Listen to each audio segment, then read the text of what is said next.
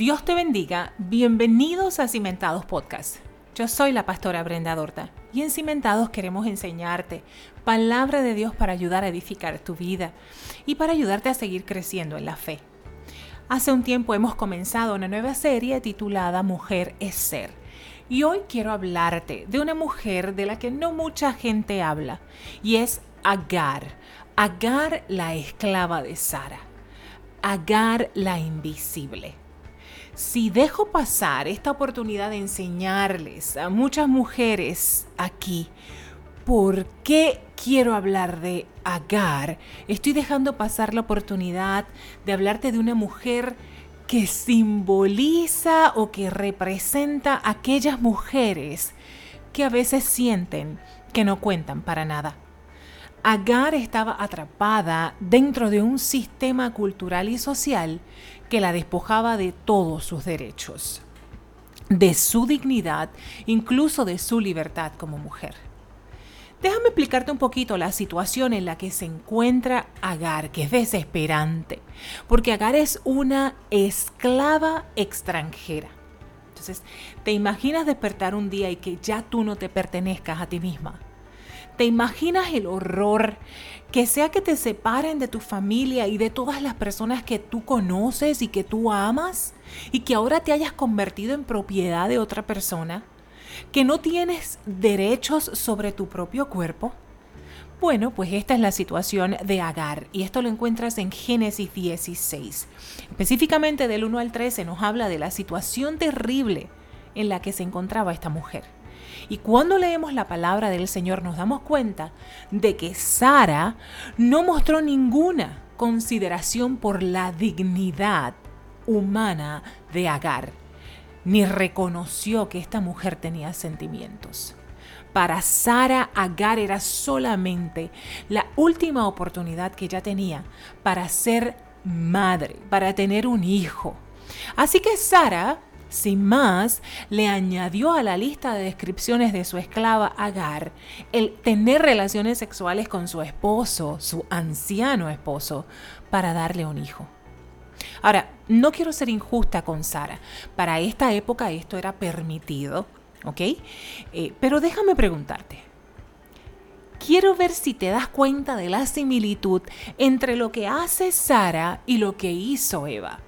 Porque Sara tomó agarró y le entregó a su esposo, Agar.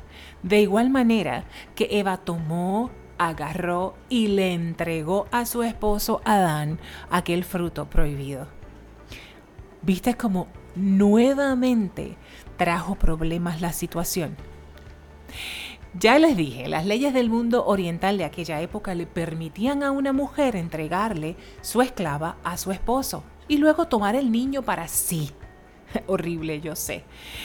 Pero, pues esto demostraba que para Sara, Agar simplemente no significaba nada. Y, me gustaría que analizaras un poquito, ¿te has sentido así? ¿Sin valor para los demás? sé que sí, a veces sí. Ahora, aun cuando Agar queda embarazada, aunque su situación legal no cambia, su situación social dentro de la tribu, oh, esa sí se transformó. Porque Agar triunfa donde Sara no había podido triunfar. Agar llevaba en su vientre el vástago, el hijo del patriarca de la tribu. Y aunque, por supuesto, no actuó correctamente tampoco, quiero que te pongas en su lugar, porque sus sentimientos estaban heridos. No podemos olvidar que la utilizaron. Y nadie que ha sido utilizada se siente bien y va a responder bien. Ahora, lo que me parece irónico de toda esta historia, cuando vayas a leerla, es que Sara no fue consciente del daño que le estaba haciendo a otro ser humano. Mas, sin embargo, fue sumamente sensible del daño que ella recibía. Sara desata una furia bestial sobre la esclava.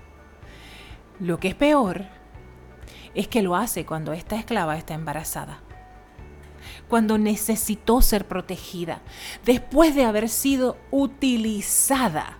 Agar no recibió protección ni de Sara ni de Abraham. ¿Cuántas de las que me están escuchando se han sentido así? Cuando el padre que debió haberte cuidado y haberte protegido y haber provisto para ti, no lo hizo. Cuando el esposo que te juró fidelidad no cumplió. Y no solo ahora se fue con otra, sino que quiere despojarte de lo tuyo para disfrutarlo con otra. ¿Ah? Cuando el hijo que alimentaste con tu propio cuerpo, ahora no tiene tiempo para ti. Yo sé que muchas mujeres que me escuchan se pueden identificar con la situación de Agar. Agar era la madre del hijo, hasta ese momento hijo único de Abraham. Más sin embargo, Abraham no la protegió. Génesis 16, Abraham le dice a Sara, esta es tu esclava, haz con ella lo que como tú creas y permitió el maltrato. Hermanas, tanto, tanto tuvo que ser el maltrato que recibió Agar, que aún embarazada sale corriendo, huyendo al desierto. Oh, pero mi Dios es un Dios de comienzos. Lo que parecía ser el final para Agar, realmente fue el comienzo. Y allá, allá en el desierto, en completa soledad, dice la palabra, que el ángel del Señor fue a buscarla en Génesis 16, 7. A Agar se le habían privado de todos sus derechos como ser humano. Sara abusó y rechazó a la joven esclava, pero el ángel del Señor le demostró que ella era portadora de la imagen de Dios, o sea que Agar, esclava egipcia, también era una mujer ser, con gran valor, dignidad y propósito. Hermanos, al igual que lo somos tú y yo. Y yo quiero decirte hoy que tus circunstancias no cambian el valor que tienes delante de Dios. Que al igual que Agar, hay propósito en tu vida. Dios se interesó profundamente en Agar, como lo hace en ti, no importa cuáles sean tus circunstancias. Agar podía ser invisible para todos los demás, pero no lo era para Dios porque para Dios Agar brillaba con luces de neón. El ángel del Señor la encontró, es lo que dice la Biblia.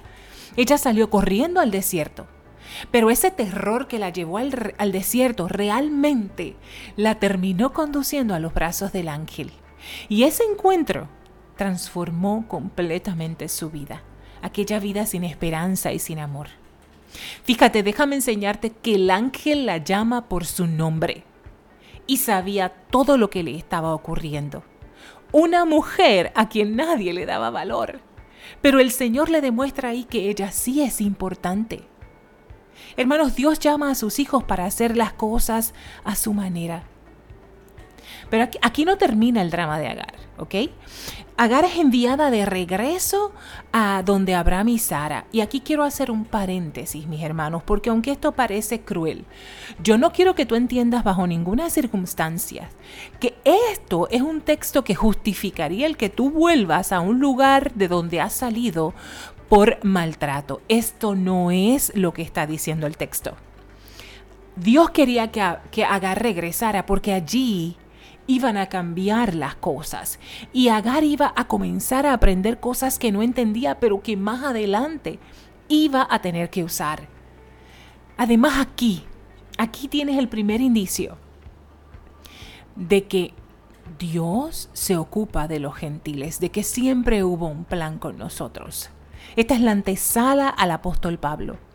En este encuentro, de Agar con el ángel, ella recibió dignidad y recibió significado.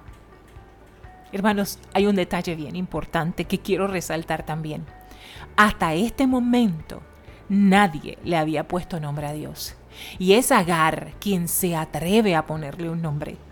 Es aquí que ella le llama el Roy, o sea, el Dios que me ve.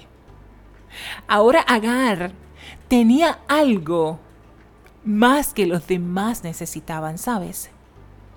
Agar sabía que Dios la estaba mirando a ella. Ella tenía un mensaje de parte de Dios, no a través de Abraham, sino un mensaje para ella y para su hijo directamente.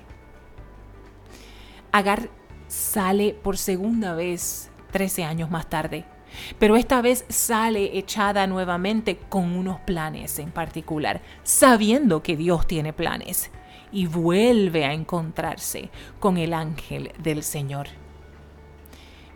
Es nuestra comprensión de Dios la que hace un gran salto y nos dice, vamos ahora a mirar que la Biblia siempre ha querido enseñar de principio a fin, que Dios se interesa por la gente.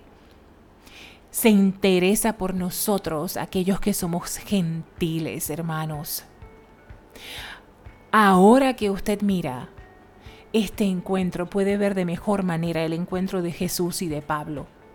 Y te das cuenta que nosotros, los gentiles, también tenemos valor para Dios. Pero quiero terminar hablándote a ti, a ti mujer que has sido maltratada, ultrajada, no valorada por los tuyos, para decirte que Dios ve cada una de tus lágrimas. Dios es el Roy, el Dios que te ve. Ni por un minuto creas que el Señor te ha abandonado a tu suerte, porque Él hará de tus lágrimas algo poderoso. Mírate, refléjate en Agar madre de otra nación. Conoce al Señor y permítele que suavice tu dolor, sabiendo que Él te ve y que hay propósito en ti. Cambia tu mirada, pon tu mirada en el Señor y tú vas a ver cómo todas las cosas comenzarán a hacer sentido. Bendigo tu vida, bendigo la vida de tus hijos, la de tu familia. Y ruego al Señor que tú también puedas llamar al Señor el Roy, el Dios que me ve. Será hasta una próxima ocasión otro nuevo episodio de Cimentados Podcast. El Señor te bendiga y te guarde.